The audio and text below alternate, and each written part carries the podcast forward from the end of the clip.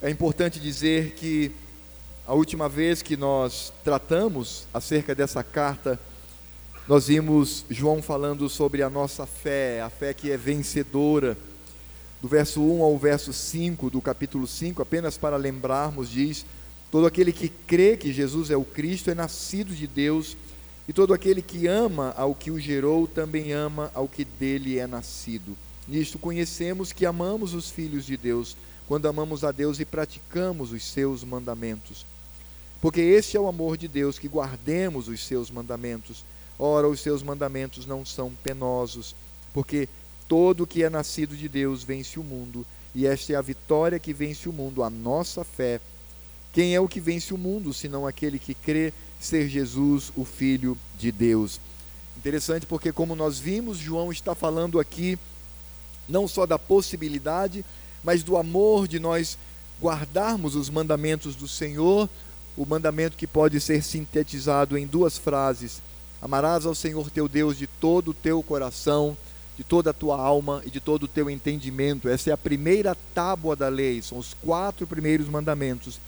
E aí a segunda parte que diz: Amarás ao próximo como a ti mesmo. Essa é a segunda tábua da lei, são os seis últimos uh, mandamentos, sempre lembrando que o quinto mandamento ele tem essa capacidade de fazer a transição do Senhor Deus para o próximo. E aí João fala que nós estamos seguros, que nós vencemos o mundo. Ele diz no verso 5: Quem é o que vence o mundo senão aquele que crê ser Jesus, o Filho de Deus? Portanto, João ele é, encerra aqui falando da nossa fé, falando da nossa convicção no Senhor. Sempre lembrando que ah, essa igreja estava sendo atacada por líderes inescrupulosos, mentirosos, que tentavam modificar, lacerar, relativizar, filosofar o Evangelho de Cristo, mas encontramos João aqui como um pastor, cuidando do seu rebanho e trazendo a doutrina que vem da palavra. E aí, quando João fala que nós vencemos o mundo, que nós temos a vitória, ele vai dizer que essa vitória ela não se dá num ser estranho, num ser ah, praticamente inconcebível como ser humano, porque nós sabemos que os falsos líderes diziam que Cristo não veio em carne, eles diziam que Cristo era como um fantasma, porque eles atribuíam à carne em si mesma o pecado e ao espírito em si mesmo as benevolências.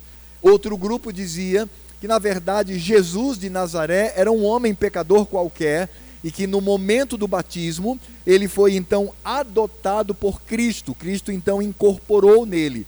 E aí ele se manifesta agora sim como o redentor, mas esse espírito de Cristo sai dele quando ele está na cruz. Então, eram é, doutrinas absolutamente estranhas, doutrinas que não condiziam com a palavra de Deus. E aí então João, ele vem falar desse Cristo que nasceu, esse Cristo que viveu, esse Cristo que morreu, esse Cristo que ressuscitou. Como certa vez escreveu Francis Schaeffer, que foi um dos grandes defensores do Evangelho no século passado, ele dizia que a morte de Cristo, a vida de Cristo foi absolutamente histórica. Ele diz que se qualquer um de nós estivesse ali no Calvário e encostasse na cruz, poderia ferir o seu dedo com as farpas da madeira da cruz. Foi real, foi algo que de fato aconteceu. E é exatamente isso que João vai tratar do verso 6 ao verso 12. Ele vai dizer que a vinda de Cristo é algo verdadeiro. Agora é importante, interessante nós falarmos que João ele vai usar aqui um recurso muito conhecido no meio jurídico da sua época, em que os advogados, os juízes utilizavam, que é a testemunha.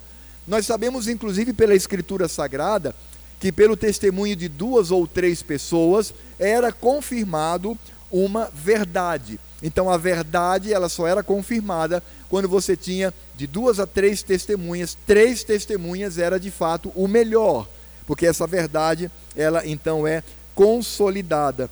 E é exatamente isso que João vai nos mostrar aqui na sua epístola, do verso 6 ao verso 12, que diz assim: acompanhe comigo.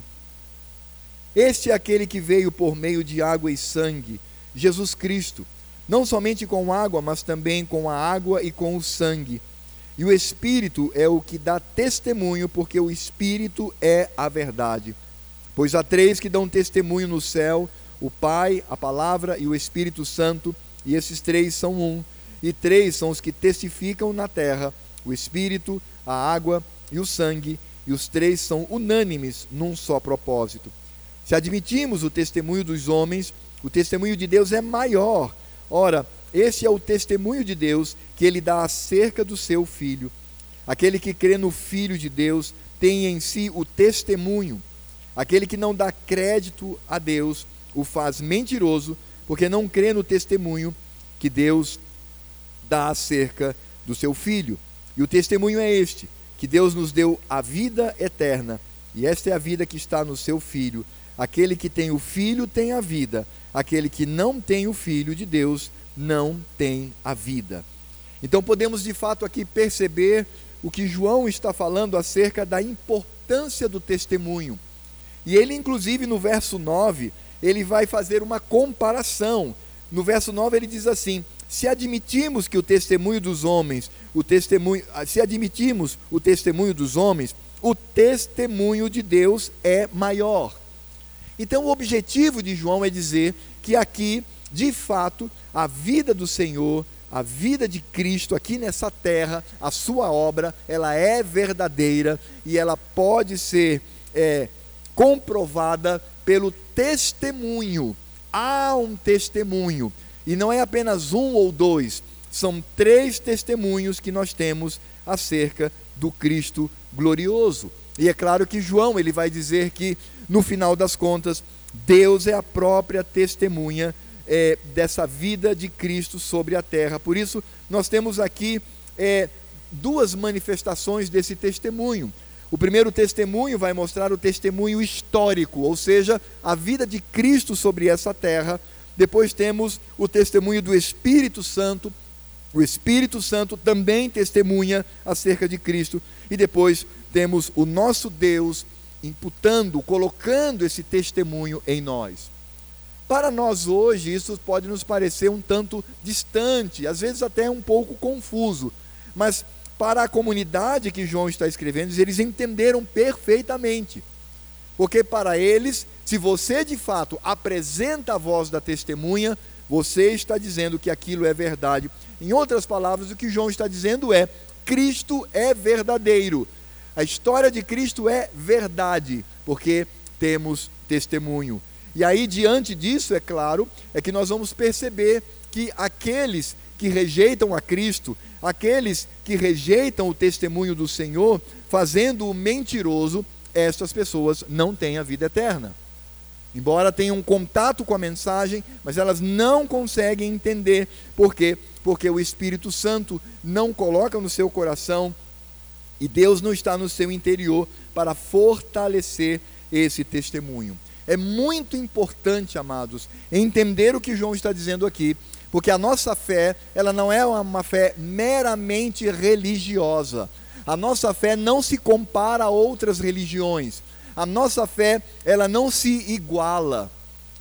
Existe uma, um tipo de filosofia chamado perennialismo ou perenismo essa filosofia diz que todas as religiões, todas elas sem exceção, elas partilham de uma verdade única.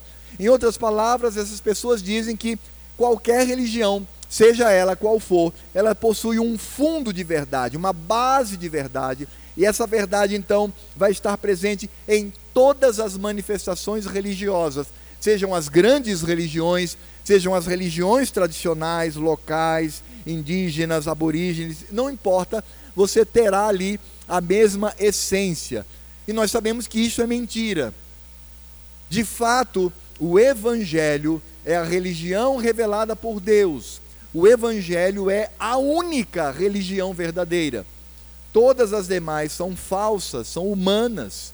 Elas advêm de um desejo, por vezes até sincero, do coração do homem em buscar a Deus, mas nós encontramos no Evangelho a verdadeira religião, porque de fato Cristo, na sua pessoa e na sua obra, viveu entre nós e isso pode ser atestado por testemunhas. É como se nós estivéssemos diante de um tribunal e uma pessoa dissesse, acusando, dizendo: Olha, esse evangelho aí que eles pregam, isso não é verdadeiro, não. Cristo não veio em carne, ele veio como um espírito apenas. Ou então outro diria: Não, não, não. Na verdade, Jesus o Nazareno era um homem pecador como qualquer outro. Cristo o adotou no batismo e depois saiu dele na crucificação. Por quê? Porque eles não acreditavam que a carne em si podia ser pura. Então eles criavam esses subterfúgios. E aí então se levanta João no meio do tribunal, fala acerca de Cristo, fala acerca da sua ressurreição, fala acerca da sua obra. E aí o juiz pergunta: Você tem testemunhas para é, afirmarem o que você está depondo aqui no tribunal? João diz: Sim, eu tenho. Quantas? Três. E é exatamente isso que ele vai falar aqui. Para a certeza que devemos ter. E o primeiro testemunho que nós encontramos aqui diz respeito ao testemunho histórico de Cristo, que está do verso 6 ao verso 9. Ele diz assim: Este é aquele que veio por meio de água e sangue, Jesus Cristo, não somente com água, mas também com a água e com o sangue. E aí, quando nós olhamos para essa expressão, para nós, mais uma vez, ela se torna misteriosa. O que, que significa dizer o fato de que o Senhor veio como água e sangue? Ele veio da água e do sangue. E por que isso se torna uma testemunha? Há muitas interpretações para o que João está tentando dizer aqui. Por exemplo, Lutero e Calvino achavam que aqui é, água e sangue se referia aos sacramentos. Então, quando João fala do, do, da água, ele está falando do batismo quando ele fala do sangue, ele está falando da ceia do Senhor.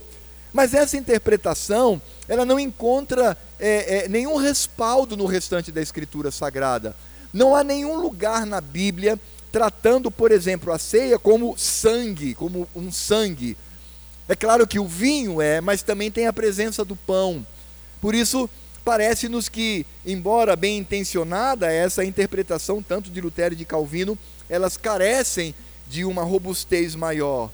Tertuliano e Irineu, que foram outros grandes teólogos né, do passado, eles acreditavam que água aqui, quando João fala, é o batismo. Então, Jesus é batizado e sangue diz respeito à sua morte na cruz. Então, ele vai dizer que o testemunho de Jesus, a comprovação de que ele esteve aqui conosco, começa no batismo e termina na crucificação. Nós temos um probleminha aí. É porque Cristo, ele veio antes do batismo. Ele já estava aqui. O que significa dizer que o testemunho não abrange, por exemplo, a vida de Cristo antes do seu ministério. E outro problema é que o batismo de Jesus, na verdade, ele é um ritual, ele é um ritual de consagração de alguém para o sacerdócio. O que nós temos nas manifestações de Cristo sobre essa terra é a comprovação do seu ministério como sacerdote, profeta e rei. Como rei, é quando ele tem na entrada triunfal e ali diz que a voz de Deus é ouvida quando Cristo olha para os céus e diz: Pai, glorifica o teu nome. É uma linguagem real. E a, o evangelista diz que Deus responde do céu: Eu já o glorifiquei. E nós temos aí a comprovação do ministério real de Cristo como rei. Quando olhamos para o ministério profético, é a transfiguração. A palavra de Deus nos diz que Jesus estava ladeado por Moisés e Elias, representando quem? Representando a lei e os profetas. E ali então se ouve uma voz do céu que não fala de glorificação, mas é uma voz que diz assim: A ele ouvi, ouçam-no, ele é o profeta. Por isso que no batismo, quando Cristo ele é batizado, ali nós temos toda a atuação do ritual que foi dado no Velho Testamento. E ali então ele se apresenta como sacerdote. Cristo é sacerdote e ao mesmo tempo a oferta pelo nosso pecado. É por isso que se ouve a voz do céu. E ali temos a presença do Deus triuno, Deus Pai, Deus Filho, Deus Espírito Santo. E ele diz: Este é o meu filho amado, em quem eu tenho prazer. Então, pensar que água aqui diz respeito apenas ao batismo é, é, carece também de um fundamento maior. Por exemplo, Agostinho de Hipona tinha uma outra interpretação. Quando ele diz que João fala aqui de água e sangue, ele está se referindo apenas à crucificação. Por quê? Porque quando Cristo morre, e eles iam quebrar as pernas para que eles não passassem de um dia para o outro, a palavra de Deus diz que um soldado com uma lança ele espeta o lado de Jesus, e aí então sai água e sangue. Possivelmente havia ali um acúmulo de líquido, então quando jorra, jorra água e sangue, e aí Agostinho dizia: aqui está. Então, João está falando do testemunho unicamente da cruz. Então vejam que não é um texto muito simples. Não é um texto em que podemos, de fato, olhar para ele e ter certeza daquilo que ele significa. Mas então, como é que nós devemos olhar para esse texto e tentar entender o que, que João está dizendo que este é aquele que veio por meio de água e sangue, Jesus Cristo. Será que existe algum texto na Escritura Sagrada que nos ajuda a entender isso? É claro que sim. Se você olhar para o próprio Evangelho de João, no capítulo 3, versos 5 e verso 6, nós temos ali uma expressão que vai definir o que significa nascer da água. Diz assim a palavra de Deus: Respondeu Jesus: Em verdade te digo, quem não nascer da água e do Espírito, aqui no caso é o Espírito Santo, ele está falando daqueles que se convertem ao Senhor, não pode entrar no reino de Deus. Aí ele vai explicar, preste atenção, o que é nascer da água e o que é nascer do Espírito. Ele continua dizendo, no verso 6, o que é nascido da carne é carne ou seja, quem nasce como uma pessoa, uma criança, nasceu. E o que é nascido do Espírito é Espírito. Então está claríssimo aqui que Jesus está dizendo, lá em João 3, conversando ali com Nicodemos, ele está dizendo: olha, para que alguém seja salvo, primeiro ele precisa nascer. Ele precisa nascer como um bebê, como uma pessoa. Uma vez nascido, ele precisa agora experimentar o nascimento do Espírito. E o que eu quero ressaltar aqui é quando Cristo ele interpreta esse nascer da água. Ele diz: "Esse é nascido da carne". Aí sim, com base no que o próprio João fala no seu evangelho, aí podemos ter uma certa clareza e uma certa segurança do que ele quer dizer, voltando para a sua primeira epístola, capítulo 5, verso 6, este é aquele que veio por meio de água e sangue de Jesus Cristo. Se a nossa visão é correta, se de fato podemos fazer um paralelo desse termo água com aquilo que o próprio João fala no seu evangelho, então nós poderíamos dizer com toda clareza: este é aquele que nasceu e morreu, porque sangue significa morte na cruz, Jesus Cristo. Então, o que João está dizendo aqui, ele está se referindo à vida de Cristo nessa terra, desde o momento em que ele nasce. E de fato, o nascimento de Cristo, ele é repleto de testemunhas dessa terra. Os pastores e outros mais que estavam ali sabiam que Cristo havia nascido. E não apenas isso, mas os anjos testificam do nascimento do Senhor, quando eles dizem: Glória a Deus nas maiores alturas e paz na terra aos homens a quem Deus quer bem.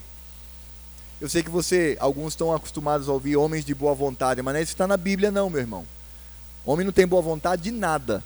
O que a Bíblia diz é: glória a Deus nas maiores alturas e paz na terra aos homens a quem Ele, Deus, quer bem. E temos, portanto, esse testemunho, essa vida de Cristo que vai ao longo do espaço de tempo até chegar na cruz, quando ele diz: Pai, em tuas mãos eu entrego o meu espírito. Portanto, o que João está dizendo aqui? A própria vida de Cristo, testificada por tantas pessoas. O próprio apóstolo Paulo diz que havia mais de 500 testemunhas que viram Cristo subir aos céus. E aí então encontramos aqui o claro testemunho histórico de Cristo, ou seja, a sua vida. E essa vida de Cristo vista por pessoas, testificada por pessoas, é a comprovação de que ele esteve aqui conosco. E irmãos, nós precisamos entender isso com clareza. Porque às vezes nós achamos que a, a história de Cristo é como uma, uma radiografia, ou seja, isso é uma expressão técnica para a história é, de seres que não são assim tão humanos e que, mas que estiveram entre nós. Algumas pessoas dizem, ah, mas a história de, de Cristo é mais ou menos como a, a história de Siddhartha Gautama, é como a história de Krishna, é como a história das mitologias, é uma, é uma história que está envolvida com aspectos que não condizem com a, com a verdade. Isso não é verdade. Cristo esteve aqui nessa terra, ele nasceu. Ele, em meio aos animais, naquele lugar da casa, sim, porque Cristo nasceu no centro de uma casa, porque as casas tinham os seus compartimentos ah, na parte externa, e no centro tinha o lugar onde eles guardavam os animais. E é interessante porque eu pude morar numa casa assim quando estive trabalhando como missionário na África. Eu vi isso, onde a família ficava na parte externa e no centro ficava a vaquinha, o porco, ficava tudo ali. Era dessa forma, era é, um momento em que os animais está, está, deveriam estar ali. Só que eles não estavam, porque eles estavam no campo, era verão. Por isso não era dezembro, era talvez entre maio e, e, e, julho, mais ou menos, os animais estavam no campo. Então, quando José chegou na casa, ele disse assim: Olha, eu quero é, me hospedar aqui. Rapaz, não tem, não tem quarto. Você não tem lugar nenhum, estou com a minha esposa prestes a dar à luz. Olha, eu tenho o lugar dos animais, se você não se importar, e ficar ali, você pode ficar onde os animais não estão aqui, estão com os pastores no campo, e aí José e Maria ficam naquele lugar e Cristo nasce ali. Quando Cristo nasce, a casa toda ouviu o seu choro de bebê. Cristo, no momento em que nasce, ele se apega ao seio de sua mãe para ser alimentado. Toda a vida de Cristo nessa terra é histórico, tão histórico quanto qualquer personagem que você aí imagine da história escrita pelos historiadores.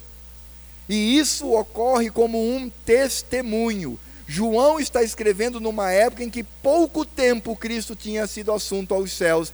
E ele está dizendo: vocês não ouvem falar, vocês não percebem da vida do Senhor. Veja, o nascimento e a morte de Cristo são testemunhas inequívocas de que ele esteve conosco. Mas João diz: para além desse testemunho, nós temos também a força, o testemunho do Espírito Santo do Senhor.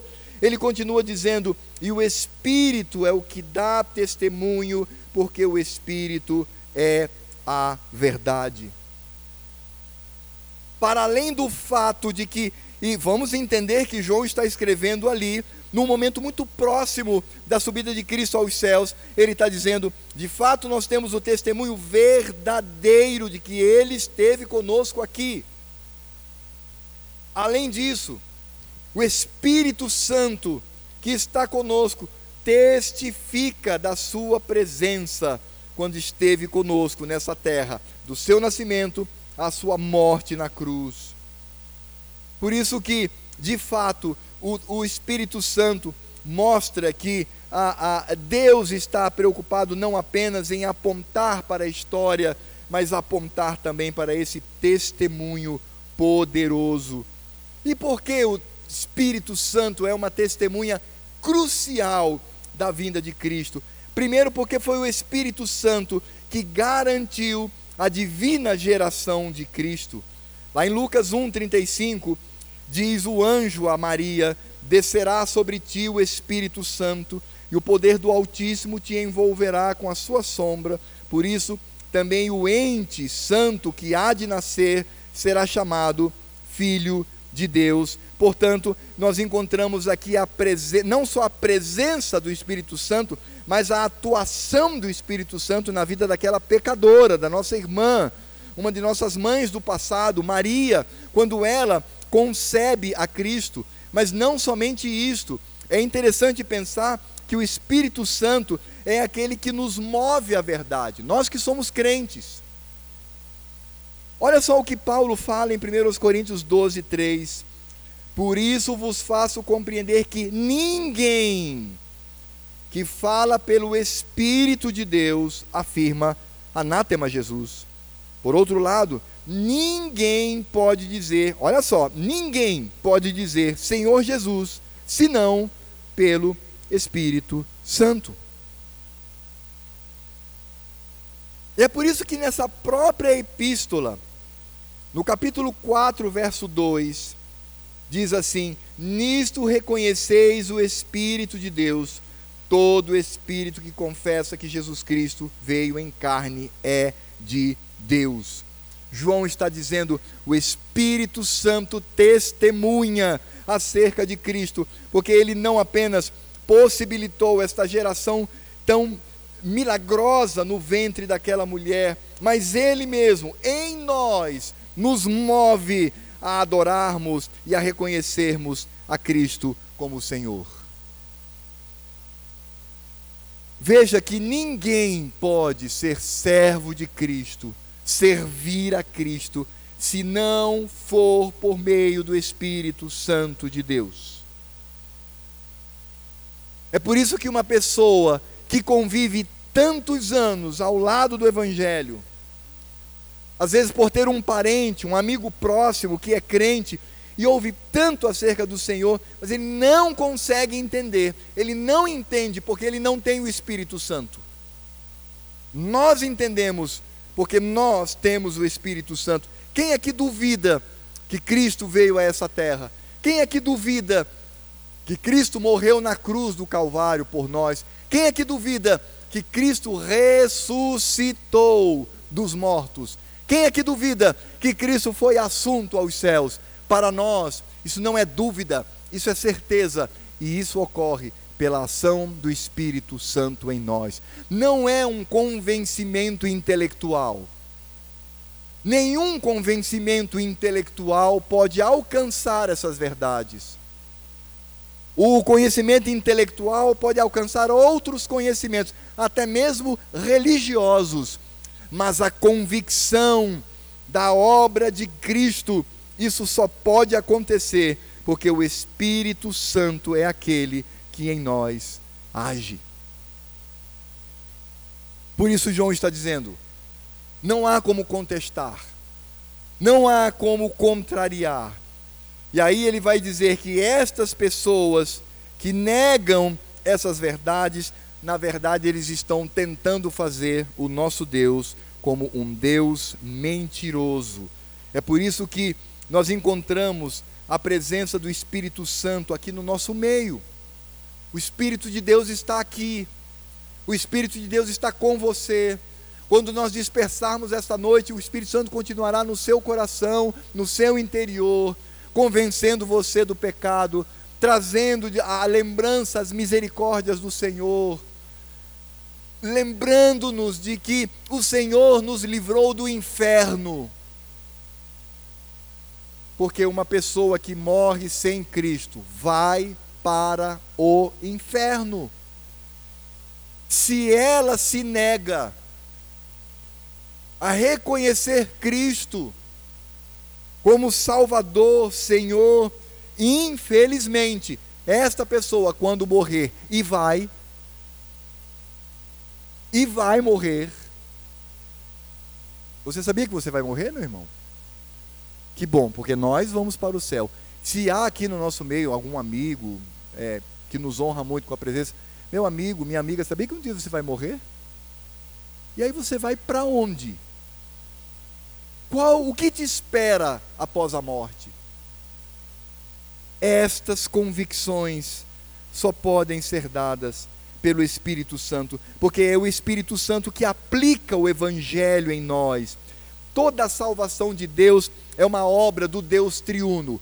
Deus elege, envia o seu filho. O filho vem, morre em nosso lugar, ressuscita e volta aos céus. E aí envia o seu Espírito, e é o Espírito Santo do Senhor que nos convence do pecado, é o Espírito Santo do Senhor que nos consola, é o Espírito Santo de Deus que coloca em nós a certeza inequívoca de que não estamos numa religião dentre outras, estamos na revelação de Deus Pai Todo-Poderoso. É por isso que João vai dizer que essa atuação do Senhor é unânime, que é o que nós encontramos o verso 8 e verso 9. Ele diz assim: E três são os que testificam na terra: o Espírito, a água e o sangue, e os três são unânimes num só propósito. Se admitimos o testemunho dos homens, o testemunho de Deus é maior. Ora, esse é o testemunho de Deus que ele dá acerca do seu filho. Em outras palavras, João está dizendo que a água, ou seja, o nascimento de Cristo, o sangue, ou seja, a morte de Cristo, que é a vida de Cristo sobre essa terra, se une ao testemunho do Espírito Santo do Senhor. E aí João diz: não há como contestar. E se alguém se atreve a contestar, é porque ela não tem o Espírito Santo de Deus. Você já parou para pensar, meu irmão, diante de um mundo tão incrédulo, diante de um mundo tão pagão, diante de um mundo onde a maioria dos conhecimentos vai em direção a uma vida tão triste, a uma vida é, é, que, que se submete apenas a essa vida material, diante de um mundo onde as pessoas se apegam como podem como um polvo se apega a algo nesse mundo, porque não tem esperança nenhuma. Você já parou para pensar que em meio a tanta idolatria, a tanto ateísmo, a tanto agnosticismo, a tantos pensamentos que querem contrariar a nossa fé, permanecemos firmes? Isso é o testemunho do Espírito Santo do Senhor.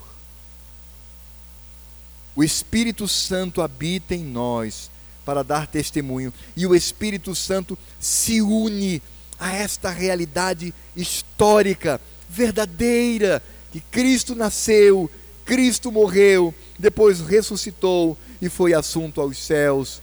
Toda glória e toda honra seja dada a Ele, Senhor da nossa vida. É por isso que, se você confiar no Senhor, você não há de apostatar, você não há de abandonar essa fé. É como nós encontramos na perseverança dos santos, é Ele quem nos conduz, é Ele que nos leva seguros para a Jerusalém eterna. E é tão triste saber que pessoas que convivem com o Evangelho, que até desfrutam de algumas benesses do Evangelho, por não crerem, não desfrutarão dessa certeza e não desfrutam daquilo que Deus nos dará no futuro. Agora veja que João ele vai dizer que a preocupação aqui não é só provar que Cristo é real e que o Espírito Santo é aquele que testifica com poder, se unindo ao nascimento e à morte de Cristo como testemunhas poderosas. Mas João também vai falar que esse testemunho está em nós. E ele diz assim no verso 10: Aquele que crê no Filho de Deus tem em si o testemunho. Então João não está aqui dizendo, olha, eu estou provando a existência de Deus e é uma comprovação é, poderosa em Deus, não é comprovação da filosofia, da ciência, é, do, do, do conhecimento empírico, ou seja, o conhecimento que eu tenho por observar as coisas. Não, não é isso. É uma convicção do Espírito Santo na minha vida. Ele diz, portanto, esse, essa certeza, esse testemunho está em nós. Porque nós temos o Filho de Deus. E aí João vai falar algo muito duro. Ele diz: aquele que não dá crédito a Deus o faz mentiroso, porque não crê no testemunho que Deus dá acerca do seu filho. E aqui, meus amados irmãos, João ele está falando de duas categorias de pessoas. Ele está falando do ímpio. O ímpio é aquele que não crê, não acredita, acha bobagem, está acontecendo aqui é só um devaneio religioso, do alto da minha intelectualidade, eu posso perceber isso, posso analisar, essas pessoas, elas de fato têm a sua mente impedida de entender a beleza e a verdade do Evangelho. Mas João também está falando daqueles falsos líderes e de muitos que estavam no meio da igreja e que abandonaram a igreja porque não pertenciam a ela. Ou seja, João está falando aqui também da apostasia. Ele diz: aquele que não dá crédito a Deus o faz mentiroso, porque não crê no testemunho que Deus dá acerca do seu filho. Quando ele fala do ímpio, devemos orar para que esse ímpio se converta e para que ele receba o Evangelho com o coração aberto, totalmente iluminado pelo Espírito Santo de Deus.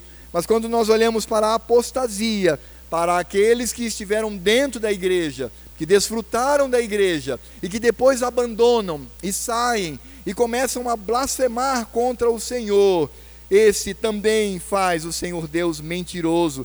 E é por isso que o João, no verso 16 do capítulo 5, que veremos domingo que vem, se o Senhor assim permitir, ele diz assim: Se alguém vir a seu irmão cometer pecado não para a morte, pedirá e Deus lhe dará vida aos que não pecam para a morte.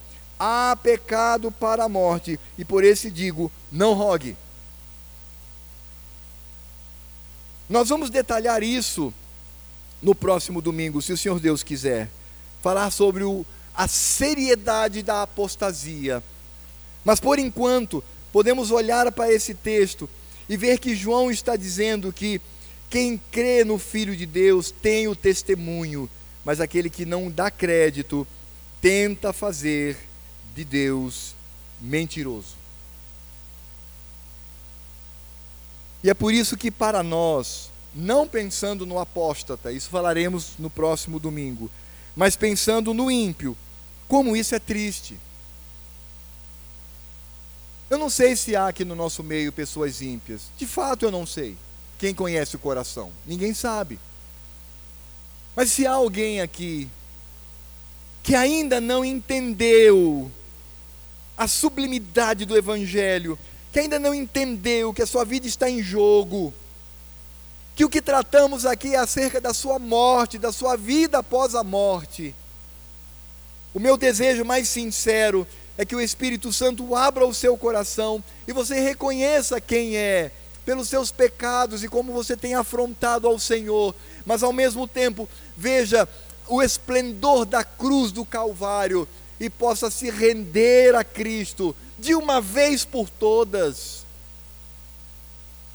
Sem titubear, sem falhar, sem ser como a onda do mar que vai e volta, mas de fato tomar uma decisão concreta na sua vida por atuação do Espírito Santo e você ter Cristo no coração. E aí, meus amados irmãos, minhas amadas irmãos, irmãs, me permitam dizer isso, ainda que você frequente a primeira igreja há 30 anos. é necessário que entendamos a seriedade do que João está trazendo aqui. Por isso, aquele que crê no Filho de Deus tem em si esse testemunho maravilhoso, dado pelo próprio Deus, por meio do seu Espírito e dado pelo próprio Cristo na sua vida sobre essa terra, porque quem não dá crédito, ainda que sem saber ou discernir, ele tenta fazer o nosso Deus mentiroso. E isto é blasfêmia. É afrontar ao Senhor. É por isso que nós encontramos aqui a preciosidade desse testemunho da fé. E aí João então ele vai dizer qual é o conteúdo desse testemunho. Ele encerra dizendo isso. Primeiro, ele fala das testemunhas, o nascimento de Cristo, a morte de Cristo, a atuação do Espírito Santo. Depois ele vai falar desse testemunho em nós, como uma aplicação do Espírito Santo que age unido ao nascimento e à morte de Cristo. Agora ele vai falar do conteúdo desse testemunho. Verso 11 e 12, acompanhe comigo. E o testemunho é este: que Deus nos deu a vida eterna, e esta vida está no seu Filho. Aquele que tem o filho tem a vida. Aquele que não tem o filho de Deus não tem a vida. Todo o resumo que nós encontramos aqui está nessa frase tão simples. Quem tem o filho vive eternamente. Quem não tem o filho está morto espiritualmente, há de morrer fisicamente e há de morrer eternamente.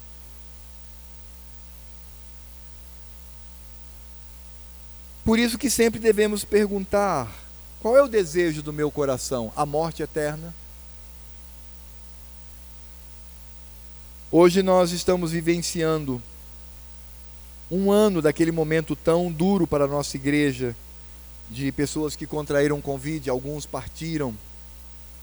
E de fato a gente entende que a nossa vida ela é extremamente frágil, sua vida é extremamente frágil. Quantas pessoas se levantam de manhã, tomam o seu café, dá um beijo no filho, beija a esposa, sai, pega o seu carro, a sua motocicleta, a sua bicicleta, vai a pé, e no meio do caminho sofre um acidente e morre. Isso acontece porque a vida, a vida é um risco. Todos os dias nós vivemos o risco da vida. É por isso que para aqueles que de fato têm o Filho de Deus, ele está seguro no Senhor. Ele possui a vida eterna. Você que tem o Filho, você que é um crente, você que crê no Evangelho, você está seguro nas mãos do Senhor. Esse testemunho do Espírito Santo está embutido em você, não há o que duvidar. Porque para nós, ainda que a morte seja um inimigo a ser vencido, mas ela possibilita o fato de que um dia eu estarei com meu Senhor. Então aquilo que traz tanto sofrimento na vida das pessoas, para nós se torna bênção de Deus. Porque é assim que Deus age. Aquilo que parece para o mundo o que é algo tão tenebroso, para nós é alegria. É por isso que quando nós velamos o corpo de um irmão em Cristo, há uma mistura de tristeza, luto e alegria. Porque nós sabemos onde Ele está e sabemos que um dia vamos nos encontrar, porque sabemos da obra do Senhor, porque Ele morreu em Cristo, Ele morreu com a vida eterna, nós temos a vida eterna. Por isso, ainda que o nosso coração seja tão pequenino, tão fraquinho, mas não há o que temer, nossa vida já está toda garantida. É como aquela pessoa que compra um pacote de turismo ele pergunta: Olha, e aí, que, que a paz aqui tem tudo? Tem a sua viagem, tem o seu hotel, suas refeições, tem um dinheirinho para você gastar, comprar é, é, presentes, você vai ganhar bônus, você tem tudo, não se preocupe. Assim ocorre conosco, não há com o que se preocupar. Isto porque nós temos o Filho, nós temos a vida eterna. E aí é interessante porque, de fato, o que João nos traz aqui são as verdades que estão contidas na nossa vida.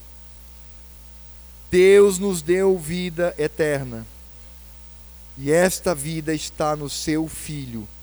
Aquele que tem o Filho tem a vida, aquele que não tem o Filho de Deus não tem a vida. E é claro que o que nós encontramos aqui é a supremacia da pessoa de Cristo.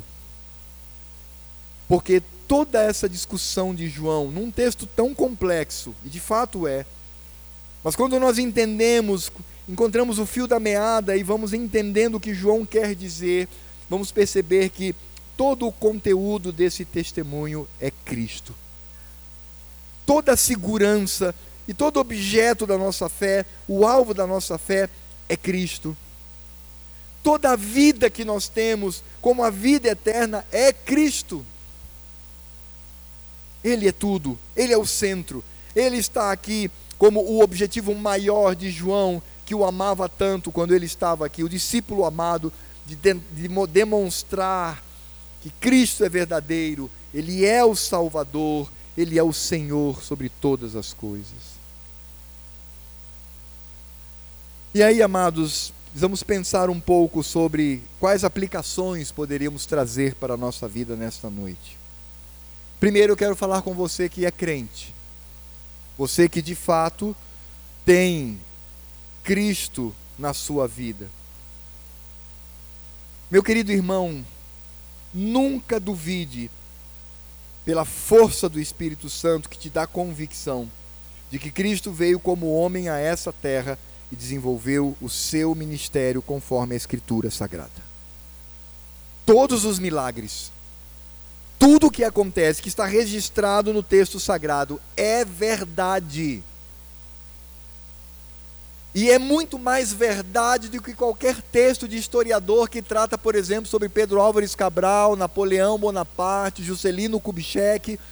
Embora ele honestamente tente encontrar ali a lógica daquele tempo, mas os evangelhos foram inspirados pelo Espírito Santo do Senhor. É verdade absoluta. Portanto, não há o que temer. Não tema a tempestade que cai sobre nós, de intelectuais, filósofos, ateus. Não se preocupe com isto. Eles estão cegos, nós temos a verdade. E devemos até orar para que estes também encontrem a verdade. Precisamos também entender, meu querido irmão, minha querida irmã, que Deus cuida tanto de nós, que enviou o seu Espírito para testemunhar acerca de Cristo e lhe conceder glória. Você glorifica Cristo, você exalta Cristo, você cultua Cristo, você crê em Cristo, porque o Espírito Santo está em você.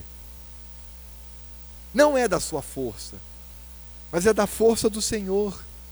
E isso, meu irmão, nos dá uma tranquilidade tão grande quando nós pensamos que vamos para o céu não pela nossa força, mas pela atuação do Espírito Santo que testemunha acerca do Filho, unindo esse testemunho com o nascimento de Cristo e com a morte de Cristo, e aí traz para nós esta convicção.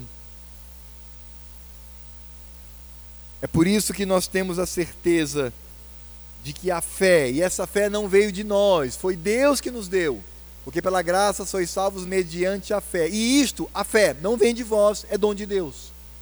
Esta fé concedida pelo Senhor, ela de fato ilumina o nosso coração e a nossa mente para termos certeza da nossa salvação. Somos salvos do inferno e da ira de Deus vindoura. Que maravilha! Talvez alguns digam assim, mas isso eu já sabia. Mas sabe que às vezes é importante nós falarmos sobre esse assunto, como João toca aqui acerca do testemunho? Porque às vezes nos envolvemos tanto com as condições deste mundo, com aquilo que nos oferece, a carreira, o dinheiro, a, a, a, as oportunidades, que sim, devem ser aproveitadas, mas isso rouba de nós a lembrança da obra de Deus na nossa vida. Nós investimos tanto nisto. Recentemente eu vi uma fotografia minha de 1982. Eu estava com a cabeça raspada, todo pintado, é, sofrendo trote porque havia passado em engenharia. 1982.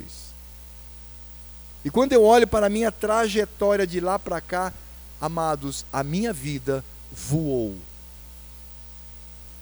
E já já eu estou sendo é, preferencial nas filas, eu não vejo a hora disso acontecer. Porque pensa num velho chato, serei eu.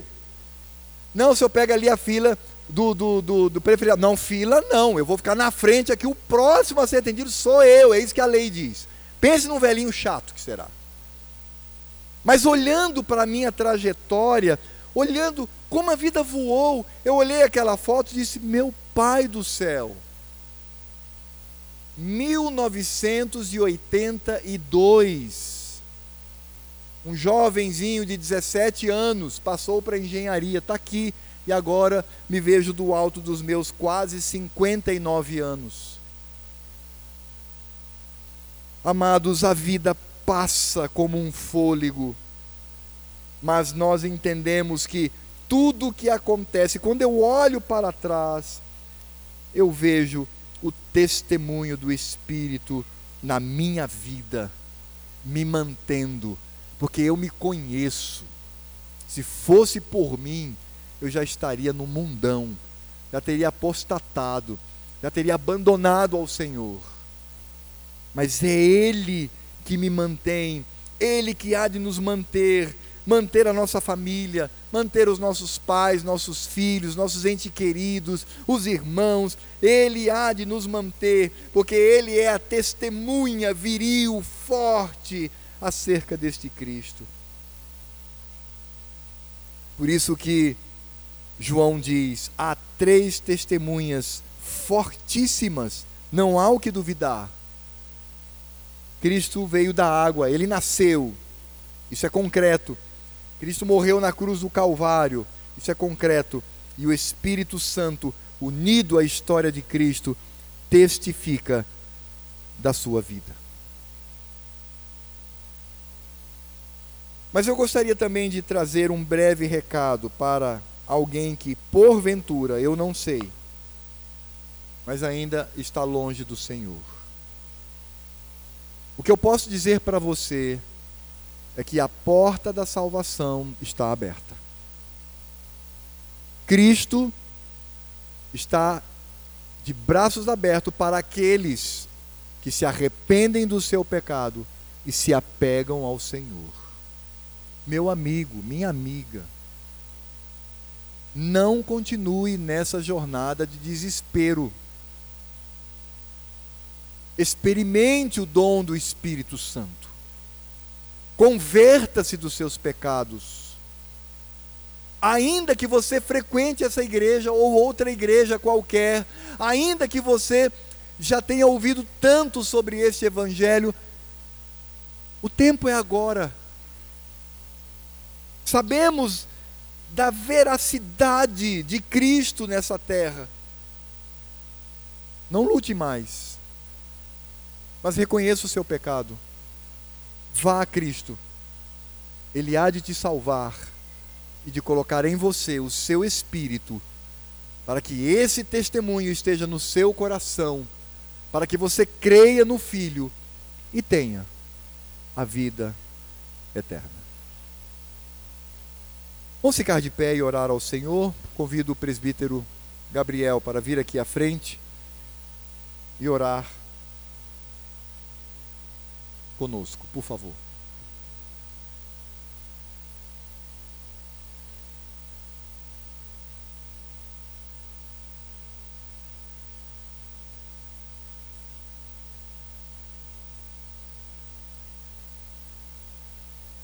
Pai Celestial, querido Deus, como é bom ouvir a tua palavra e como é bom saber que estamos no caminho certo, porque o Espírito Santo é quem nos traz essa paz no coração.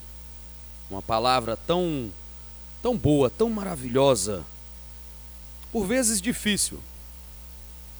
Mas Senhor Deus, é o Senhor quem nos traz ela. O teu servo trouxe aqui a nós por Cristo Senhor, tantas coisas que às vezes por aí afora, às vezes mesmo nas nossas casas, a gente pensa assim: por que devo crer? Por que tem que ser assim? Porque há regras, e as regras estão mais do que claras, estão na tua palavra. Quantas pessoas aqui podem dizer: só entra na minha casa se for do meu jeito? E por que no reino dos céus a gente quer entrar de qualquer forma? Não é de qualquer forma, não. É por amor a Cristo, é por respeitar a Cristo, é por ser de Cristo e por causa dele, pelo Espírito que ele nos deixou, é que nós te agradecemos, Senhor Deus. E mais uma vez, a todas aquelas pessoas que ouviram, que estão aqui, por vezes ali pela internet também ouviram essa palavra. Que realmente o Espírito Santo do Senhor venha estar mudando o coração de cada um de nós. Obrigado por esta bênção maravilhosa, Senhor, que é a tua palavra, que é viva e eficaz. E ela resolve sim todas as coisas, porque é tua palavra a verdade. Te agradecemos muito, Senhor Deus, te agradecemos muito por Cristo Jesus, a quem amamos, a quem declaramos ser o nosso Senhor, o Senhor da nossa vida. Muito obrigado, em nome de Jesus Cristo. Amém. E agora que a graça do Senhor Jesus, o amor de Deus Pai, a consolação e a obra do Espírito Santo, testemunha poderosa de Cristo nessa terra, estejam sobre esse pequenino rebanho e sobre todo o rebanho de Cristo ao redor da terra. Esse Cristo que nasceu, morreu, ressuscitou e foi assunto aos céus, e é a vida eterna. Que nós estejamos debaixo desta graciosidade até que o próprio Cristo venha e todo olho verá a vinda do Cordeiro. Por isso nós afirmamos: Maranata, vem Senhor Jesus. Amém.